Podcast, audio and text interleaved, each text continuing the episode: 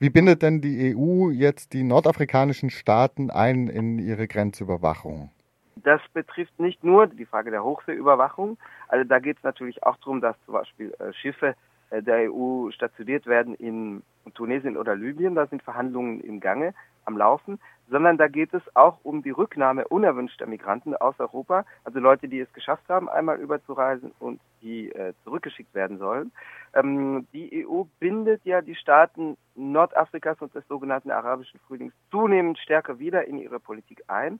Also eigentlich gab es keinen tiefen Bruch. Es gab eine Verunsicherung bei den EU-Institutionen bezüglich der Frage, was ändern die Umbrüche jetzt, also die Revolten 2010, 2011 und die Regierungswechsel. Aber es hat sich ja gezeigt, dass sich nicht sehr viel ändert in der Wirtschaftspolitik. Die Staaten werden weiterhin zur Kreditaufnahme gedrängt und zur Exportausrichtung ihrer, ihrer Wirtschaften auf die europäischen Märkte und äh, auf Liberalisierung, auf Öffnung ihrer eigenen Märkte für EU-Exporte. Da ändert sich nicht viel und das gilt eben ähnlich auch für die Migrationspolitik. Was jetzt die Angebote der EU für Staaten wie Tunesien und Marokko sind, das sind sogenannte Mobilitätspartnerschaften. Äh, das heißt, dass die EU den Ländern Marokko und äh, Tunesien zum Beispiel anbietet für besser ausgebildete Leute, für junge Leute mit Studium zum Beispiel, Visa-Erleichterungen einzuführen, sodass sie leichter in Europa einen Teil ihrer Ausbildung absolvieren und studieren können und eventuell auch Berufserfahrung sammeln können. Das gilt aber für eine Bildungselite in den, in den Ländern, der sozusagen die, die Mobilität erleichtert wird. Der Gegenzug ist immer, dass die Länder unerwünschte Menschen, sei es eigene Staatsbürger oder auch Leute, die nachweislich über Tunesien, Marokko äh, und vergleichbare Länder eingereist sind, wieder zurücknehmen. Äh, in Marokko trägt das seit September 2013 erste sehr konkrete Früchte. Also mit Tunesien sind die Verhandlungen am Laufen über das Mobilität, über die sogenannte Mobilitätspartnerschaft. Äh, in, mit, in Marokko gibt es eine neue Migrationspolitik seit September, mh, die mehrere Aspekte beinhaltet. Also das geht um dieses, diese Mobilitätspartnerschaft, die auch noch in Verhandlungen befindlich ist. Es geht aber darum, dass Marokko tatsächlich unerwünschte Migranten aus Europa verstärkt zurücknimmt, gleichzeitig selber unerwünschte Migranten stärker an die ursprünglichen Herkunftsländer oder Durchreiseländer, zum Beispiel in Westafrika, zurückschickt und dass Marokko gleichzeitig mh, verstärkt Leute auf dem eigenen Boden legalisiert, das heißt Afrikaner und Afrikanerinnen aus dem subsaharischen Afrika. Die bekommen Aufenthaltstitel, allerdings in Marokko, obwohl ja Marokko für die eigentlich ein Durchreiseland ursprünglich war. Aber es gibt natürlich eine reale Situation, dass die Menschen dort leben und auch Kontakte geschlossen haben. Ähm, das heißt, es gibt eine mehrstufige Politik. Es werden Leute zurückgeschickt oder an der Grenze abgewehrt durch Marokko oder durch Marokko zurückgeschickt ins übrige Afrika. Es gibt Leute, die werden in Marokko stabilisiert und ihr Aufenthalt wird legalisiert in Marokko.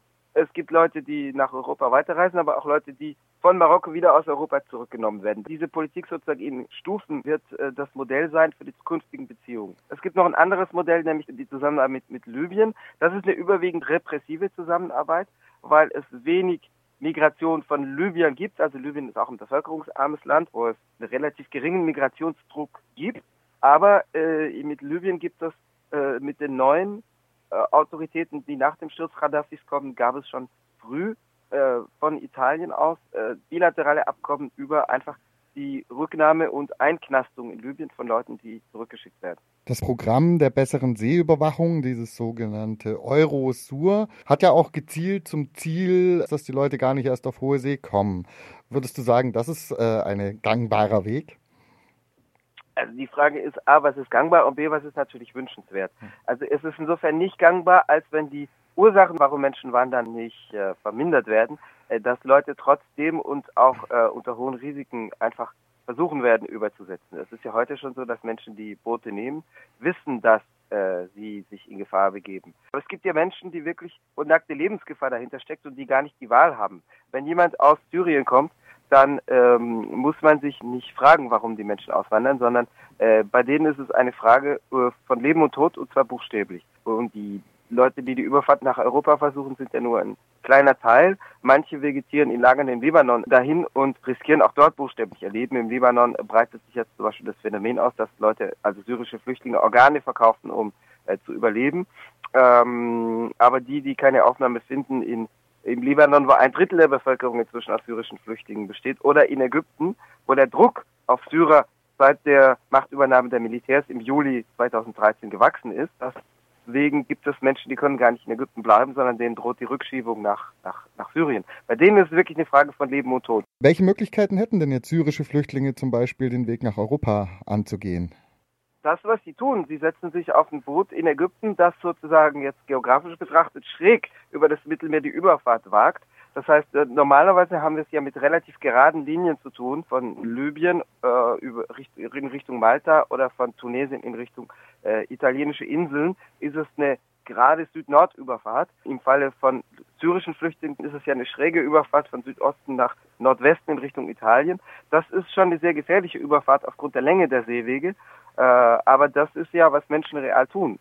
Dasselbe gilt, wenn ich nochmal kurz darauf zurückgehen darf, auch für Menschen, die aus einem Bürgerkriegsland wie Somalia ausreisen oder aus einem Land wie Eritrea, wo die Leute bis 40 Jahre zum Militärdienst gezwungen werden, wo die Armee ein Drittel des Staatshaushalts äh, verschlingt und wo äh, Regimegegner äh, zum Teil in, in Metallcontainer bei 40 oder 50 Grad Außentemperatur eingesperrt werden. Das heißt, das sind wirklich Menschen, wo es nicht darum geht, dass sie sich nur ein besseres Leben, materiell oder sozial besseres Leben mit mehr individueller Freiheit in Europa versprechen, was auch nicht illegitim ist, aber äh, da geht es wirklich um Menschen, die äh, für die das Bleiben eine Frage von Leben und Tod wäre, wo ihre Existenz bedroht wäre. Und das wird sich auch durch die neuen Maßnahmen nicht abstellen lassen, weil äh, bei den Leuten geht es wirklich um Leben und Tod.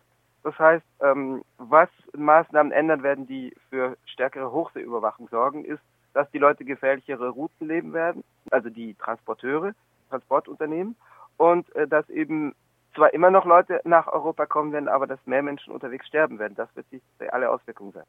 Was müsste die EU tun, um das jetzt anders zu handhaben?